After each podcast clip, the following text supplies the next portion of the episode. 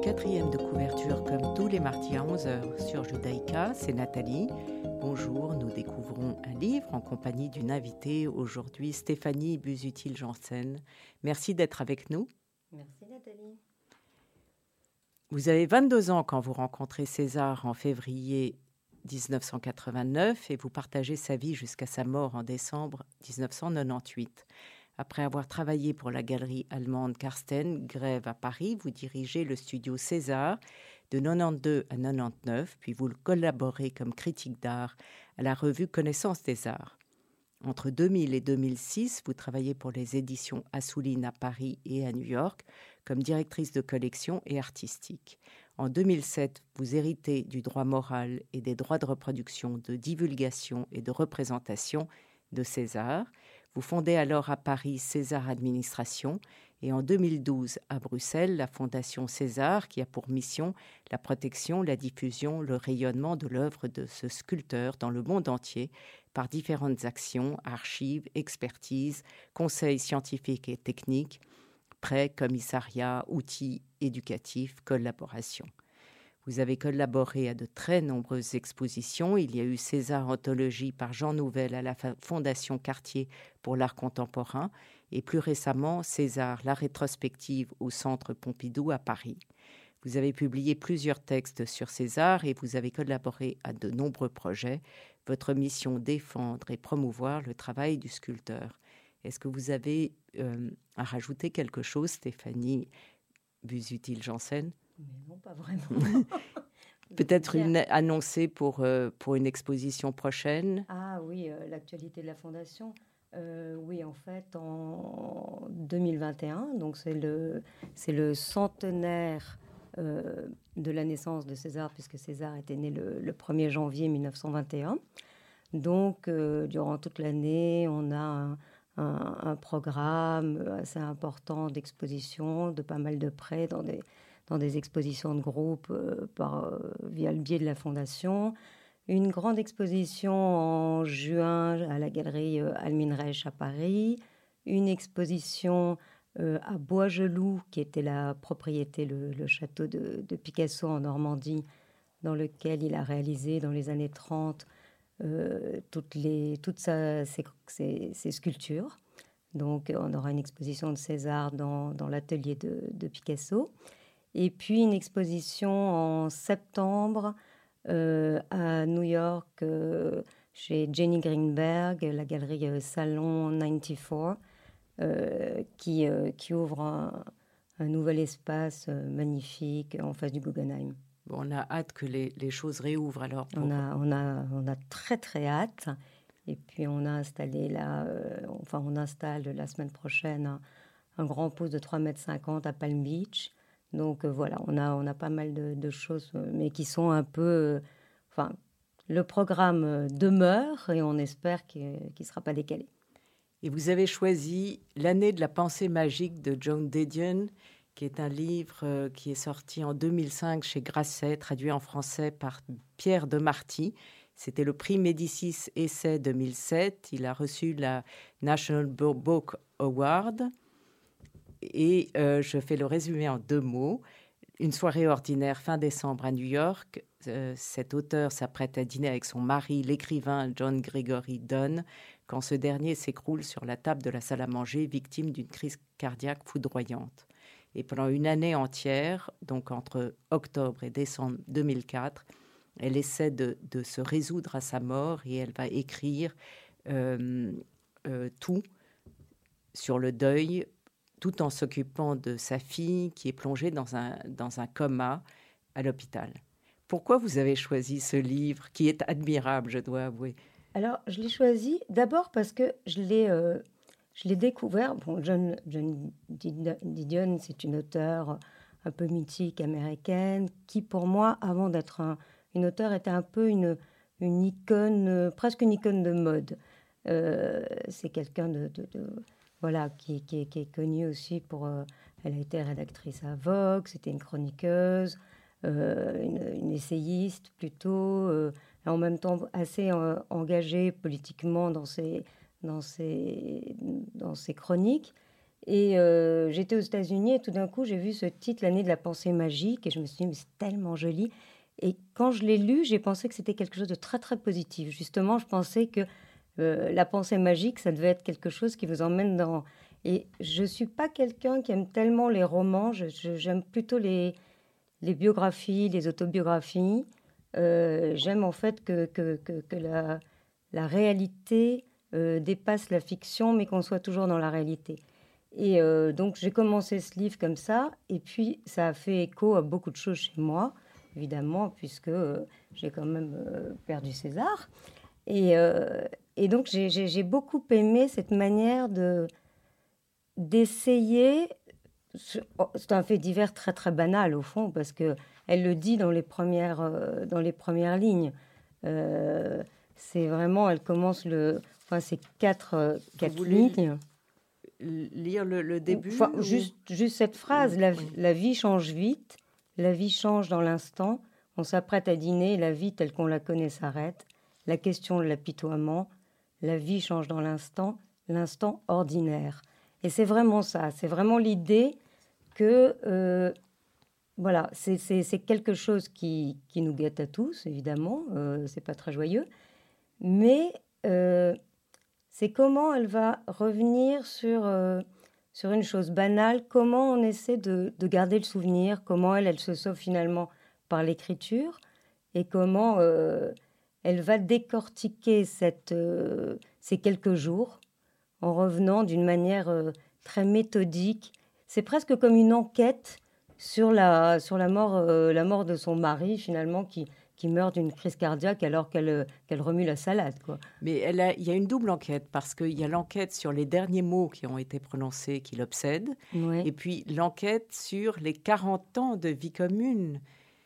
Oui, c'est ça. Elle va revenir hein, sur, ce, sur toute, toute cette vie avec lui. Donc c'est vraiment un livre, c'est un livre sur le couple, c'est un livre sur le, sur le deuil, c'est un livre sur la, sur la famille, c'est un, un livre aussi sur l'amitié, la, la parentalité, la vieillesse, le, les 40 ans de, de, mariage avec cet homme qui finalement, euh, cet homme qui en fait, ils sont très très fusionnels parce qu'ils sont écrivains tous les deux. Ils écrivent euh, ensemble. Ils écrivent ensemble. Euh, ils, sont, ils partagent le, leur appartement qui est aussi leur, leur bureau. Donc c'est c'est vraiment un couple qui est très, très en osmose et qui est en dialogue permanent. Euh, en même temps, on apprend aussi. Euh, il y a, ce, il y a un, documentaire qu'a fait son neveu, je ne sais pas si vous l'avez si vu, qui est sorti euh, récemment, qui s'appelle The Center Will, Will Not Hold, sur, sur Netflix, qu'on peut voir sur Netflix. Et, on et donc, c'est une, interview, enfin, c'est une interview d'elle. Et son mari était assez colérique. Donc, c'est pas non plus le, le mari euh, tel qu'elle le décrit dans le livre euh, tout de suite après sa mort, qui, est un peu le mari idéalisé finalement, le, compagnon idéal. Finalement, quand elle en, elle en parle avec des, années plus tard, c'était une personnalité avec un caractère qui était assez tranché. Euh, donc voilà, je trouvais ça intéressant de revenir sur, oui, sur cette espèce de d'osmose et comment on vit après. On va écouter Rhapsody in Blue de Gershwin.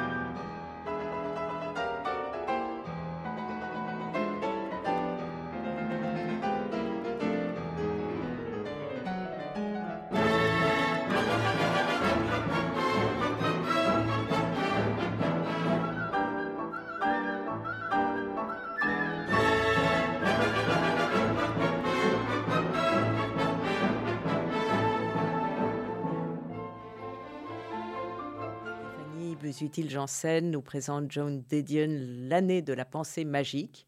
Alors cette pensée magique, justement, c'est une idée euh, vraiment formidable parce qu'à force d'enquêter sur la mort de son mari, elle n'y croit pas.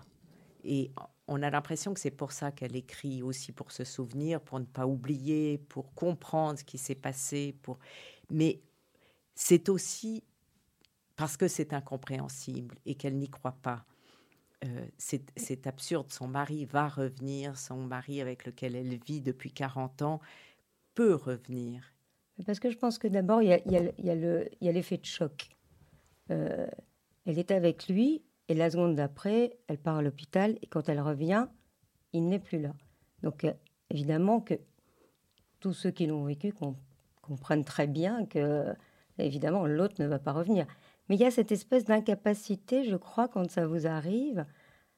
Il y a, il y a ses affaires, il y a sa maison, tout est là. L'autre n'est plus, mais c'est presque irrationnel. Donc elle, c'est quelqu'un de très très rationnel.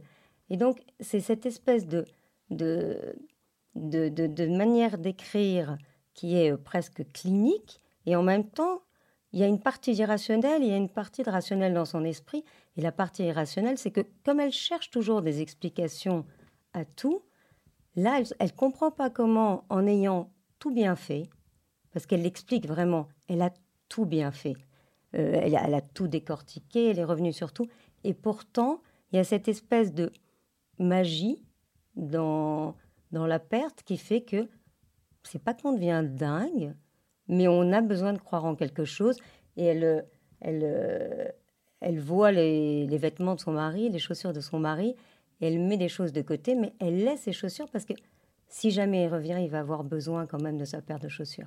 Oui, je, me, je, je, je, la cite, je me suis arrêtée sur le seuil de la pièce. Je ne pouvais pas donner le reste de, de ses chaussures. Je suis demeurée là un moment, puis j'ai compris pourquoi il aurait besoin de chaussures s'il revenait.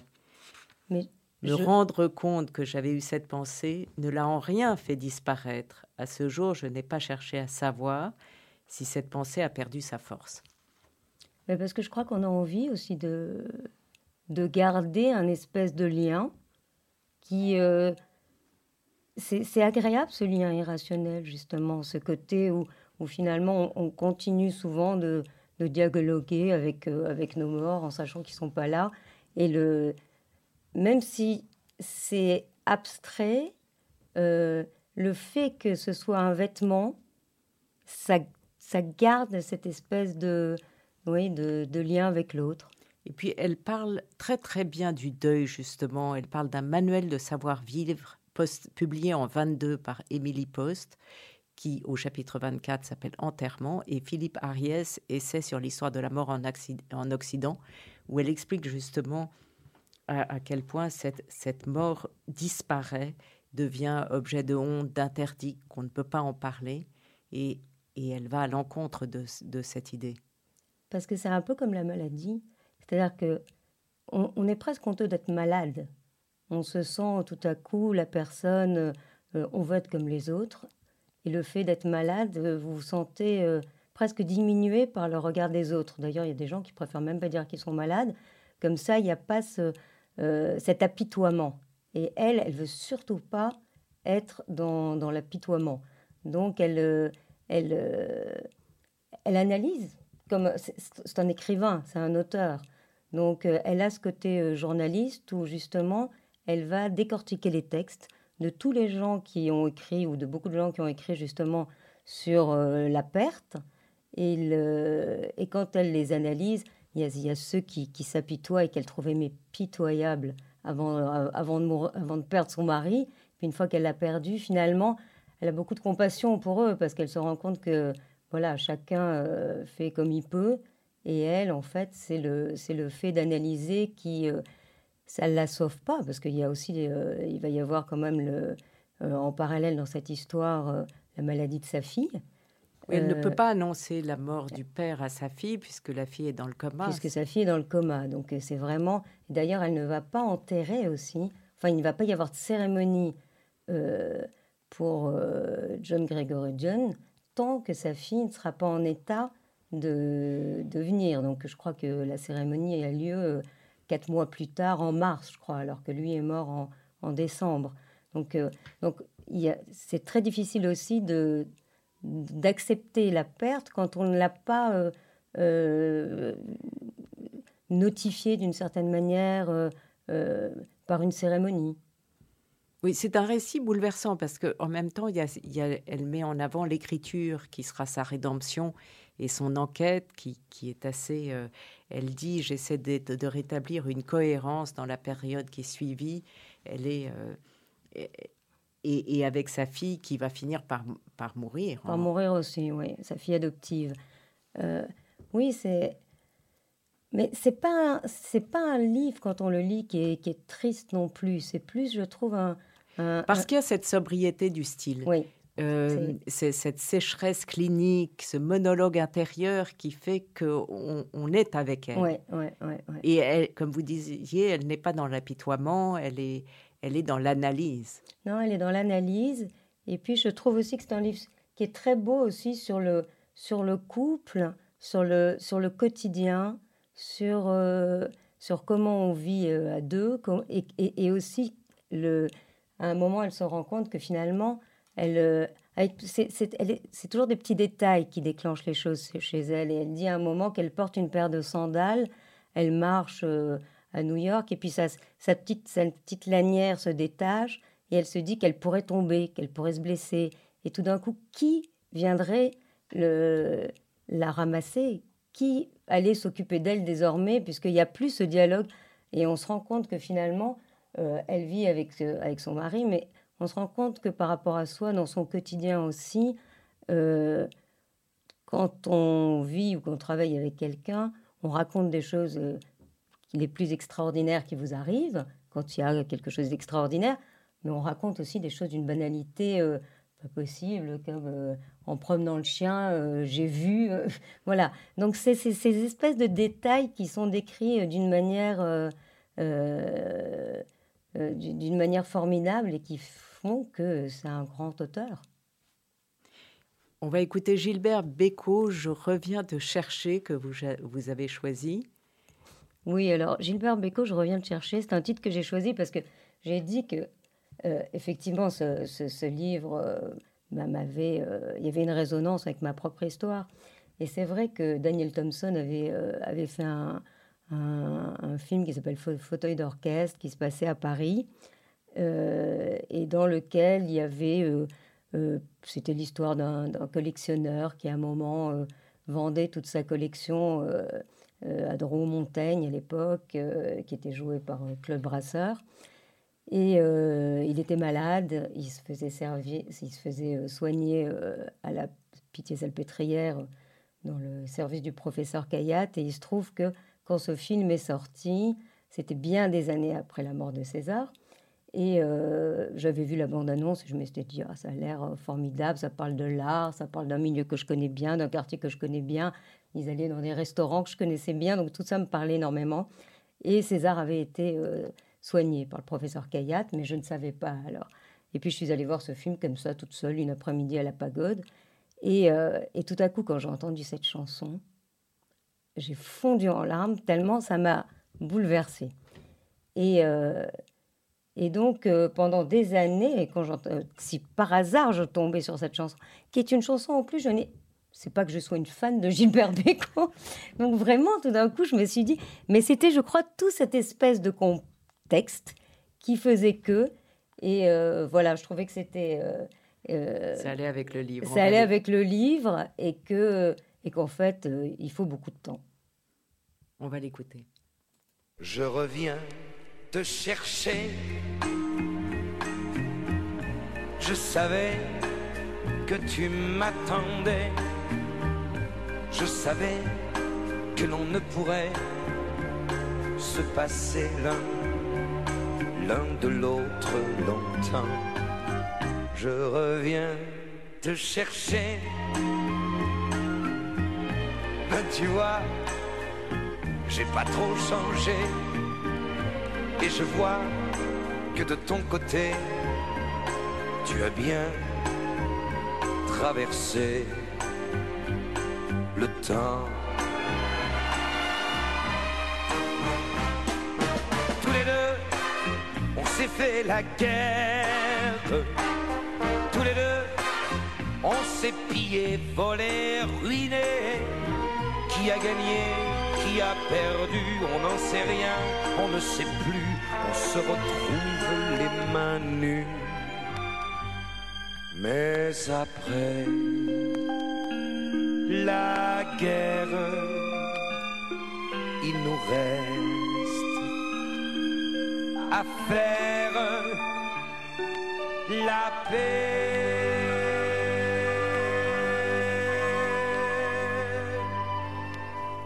Je reviens te chercher, tremblant comme un jeune marié, mais plus riche qu'au jour passé de tendresse et de larmes et de temps. Je reviens te chercher. J'ai l'air bête sur ce palier.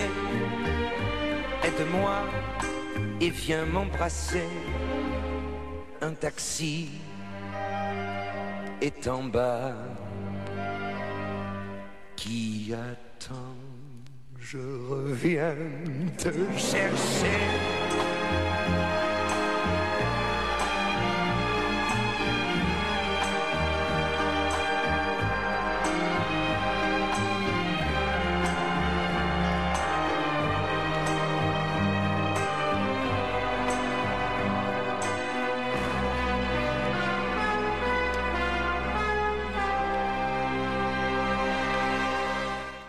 Stéphanie Busutil-Janssen nous présente John Didion, L'année de la pensée magique, qu'il faut lire. C'est un livre éblouissant, pas si triste que ça, très clinique sur le deuil. Et ce qui est fantastique, c'est qu'elle rappelle comment on ne doit pas oublier euh, ses proches qui sont morts. Et elle a ce passage, je ne sais pas si vous voulez le lire, elle parle très bien du mariage, comme vous disiez. Euh, tu ne comprends pas, c'est page 242, est-ce que... Euh, alors, Je le sais- mariage, ce n'est pas seulement le temps? Oui, Alors, le mariage, ce n'est pas seulement le temps, c'est aussi paradoxalement le déni du temps.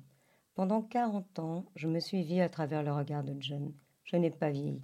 Cette année, pour la première fois, depuis mes 29 ans, je me suis vue à travers le regard des autres. Pour la première fois, j'ai compris que j'avais de moi-même l'image d'une personne beaucoup plus jeune. J'ai compris que l'une des raisons pour lesquelles j'étais si souvent bouleversée par des souvenirs de Quintana à l'âge de 3 ans était la suivante. Quand Twin- Quintana avait 3 ans, j'en avais 34. on va, on va arrêter là. Ouais. Euh, oui, c'est le cette euh, cette euh, Ce mélange de vie commune, de vie quotidienne et de souvenirs et de son mari qui n'est plus là mais qui est tout le temps avec elle est très bien décrit. oui, parce semble. que c'est vraiment c'est le c'est le couple qui euh, qui travaille, qui vit avec, et c'est aussi comment par l'écriture finalement on garde l'autre euh, en vie.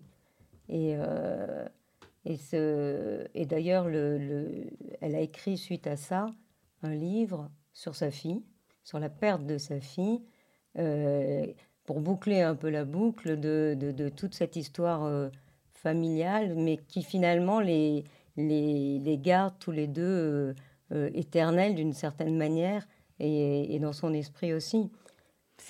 Parce que sur la fille, ce qui est horrible, c'est que comme euh, elle sort de l'hôpital, elle va un peu mieux, elle est mariée, elle se dit qu'elle ira mieux en allant en Californie. ouais, Elle l'envoie en Californie et c'est à ce moment-là qu'elle rechute. rechute. Et la culpabilité, D'autant qu'elle est dans la. C'est à un moment où elle est à New York et qu'elle fait la promotion du- de, de- de ce livre-là. Donc, oui, la culpabilité de l'avoir incité à partir en Californie en se disant il va faire bon, il y aura des palmiers. parce qu'ils habitaient mieux. là, c'était c'était là où elle, a- elle avait été élevée, la Oui, petite tout fille. à fait. Euh, euh, donc, euh, elle, a, elle a cette culpabilité qui vient se rajouter au, reste. Oui. Mais elle en parle très très bien. Donc il faut lire L'année de la pensée magique. Est-ce que vous voulez conclure? Oui, je, ben, en fait, je pense que euh, moi-même, par exemple, à travers César et la Fondation, c'est aussi cette idée que finalement, il y a cette transmission. la perte peut se transformer en, autre chose et on continue finalement de, de faire vivre les êtres qu'on a aimés euh, à travers des livres ou à travers des expositions. Euh, voilà, c'est un peu, un peu ça. Mais c'est vraiment, je, j'engage tous les, tous les gens à lire ce livre parce que John euh, Didion, c'est vraiment un écrivain formidable. Et, et c'est quand même assez, assez positif dans, dans cette histoire qui est assez triste. Finalement, c'est un, c'est un beau livre qui fait du bien, c'est pas un livre qui fait du mal. Vous avez raison. Merci Stéphanie Busutil-Janssen. Vous pouvez réécouter quatrième de couverture sur Radio Judaïka dimanche à 14h et sur podcast ou radiojudaïka.be. Et je vous retrouve mardi prochain à 11h pour une nouvelle émission.